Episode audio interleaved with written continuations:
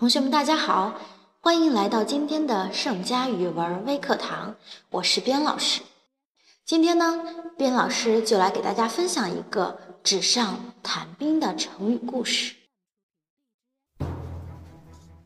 赵奢是赵国名将，为赵国屡建战功。可是赵奢的儿子赵括却不像父亲一样。赵括呢？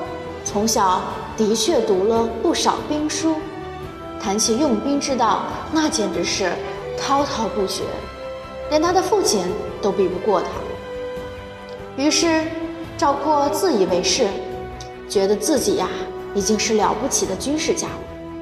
他狂妄地认为自己在军事上已经是天下无敌了。然而赵奢却不这么认为，他不但。从未赞扬过儿子，反而常常担忧地说：“日后赵国不让赵括带兵就算了，如果让他带兵打仗，那么将必然断送赵国的前程啊！”几年以后，秦国对赵国大举进攻，赵国派了经验丰富的将军廉颇率兵迎战。开始，赵军连连失利。在这样的情况下，廉颇改变了策略。他下令让军队坚守城池，以逸待劳，不要主动出击，保存实力，守住阵地，从而拖垮秦军。果然，秦军由于远道而来，经不住廉颇的拖延，粮草渐渐接不上。快要支撑不下去了，他们十分恐慌。于是秦军也施展计谋，派人悄悄潜入赵国，散布流言说：“秦军呐，谁也不怕，就怕赵括担任大将军。”赵王正在为廉颇在军事上毫无进展而闷闷不乐。听到外面的流言，便撤掉廉颇，派赵括为大将来统帅军队。赵括一到前线，便开始胡乱指挥，他完全改变了廉颇的策略，一时间弄得人心惶惶，军心涣散。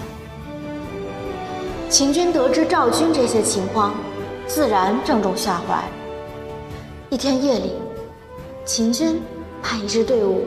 偷偷的袭击赵营，刚一交战，便假装败走。与此同时，他们又派兵趁机切断了赵军运粮食的道路。而赵括呢，却不知实情，他还以为秦军是真的逃跑了。他得意的想，胜利就在眼前，这正是表现自己的时候。于是，他命令部队紧紧追击，结果。赵军追了一段之后，就被秦军设下的伏兵拦腰截断，使赵军首尾不能相顾。然后秦军一齐杀出，将赵军个个击破，团团围住。赵军被秦军围困了四十多天，粮食早已吃光，又没有人来接应他们，军心大乱。而赵括呢，也是一筹莫展。他满肚子的兵法，却不知该如何施展。眼看手下去也是活活饿死，便率军仓皇突围。可是，这又怎样能敌过秦军的四面掩杀呢？结果，赵括被乱箭射死，四十万赵军也全军覆没。从此以后，赵国就一蹶不振。赵括纸上谈兵，并无真才实学，而赵王却对他委以重任，这样才招致惨败。同学们，听完了纸上谈兵的故事，你们懂得这个词语的意思了吗？它呀，就是指空谈理论，却不能够解决实际问题。在这个成语故事当中。还有许多四字词语，你们可能不太清楚。现在老师就来为你们解释一下。首先，第一个是滔滔不绝，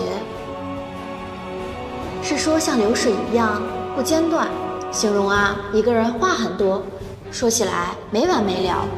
举个例子，赵括谈论起军事理论来，那可真是滔滔不绝，连他的父亲也比不过他。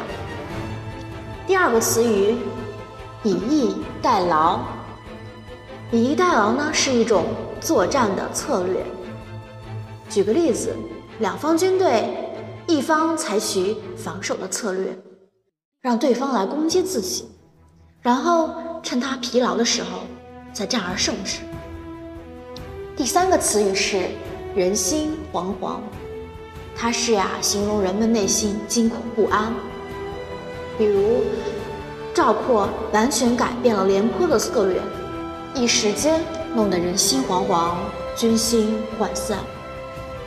第四个词语是一蹶不振，它是指一旦跌倒就再也爬不起来，比喻遭受一次挫折以后就再也振作不起来了。举个例子，那次失败之后，他就一蹶不振，再也没有成功过。那么最后，老师还要给你们布置一个小任务，就是要用纸上谈兵来造一个句子。老师给你们十秒钟的时间，十、九、八、七、六、五、四、三、二、一，停！你们的句子造好了吗？现在，快跟你身边的人说一说吧。好了，同学们，我们今天的圣佳语文微课堂到这里就结束了，我们下周再见。